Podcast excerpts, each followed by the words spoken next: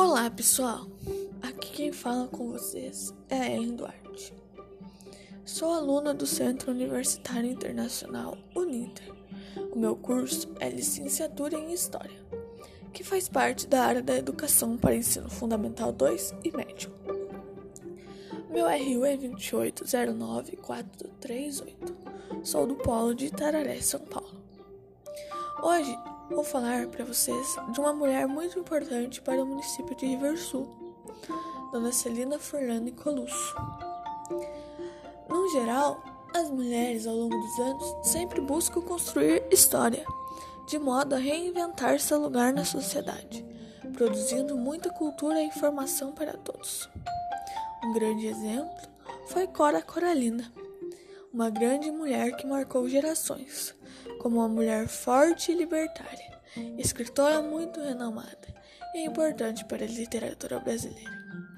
Dona Celina Furlani Colosso nasceu em Itararé. Viveu sua infância, adolescência e pouca parte de sua juventude na terra natal.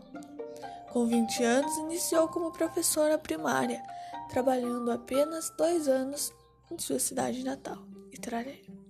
Em 1963, mudou-se para Ribeirão Vermelho do Sul, hoje com o nome de Riversul. Trabalhou como professora primária, casou-se, teve três filhos, concluiu seus estudos em 1975, licenciando-se em Letras e Pedagogia. Trabalhou na Escola Lázaro Soares por 26 anos. Exerceu as funções de coordenadora pedagógica por 10 anos até 1986, quando se aposentou.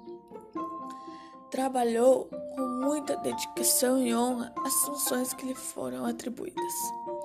No setor religioso, pertenceu a várias pastorais, noivos, batismo, catequese, doentes e promoveu desde 1975 o Natal dos Pobres, impulsionando a comunidade a participar e a ajudar a todos que precisavam.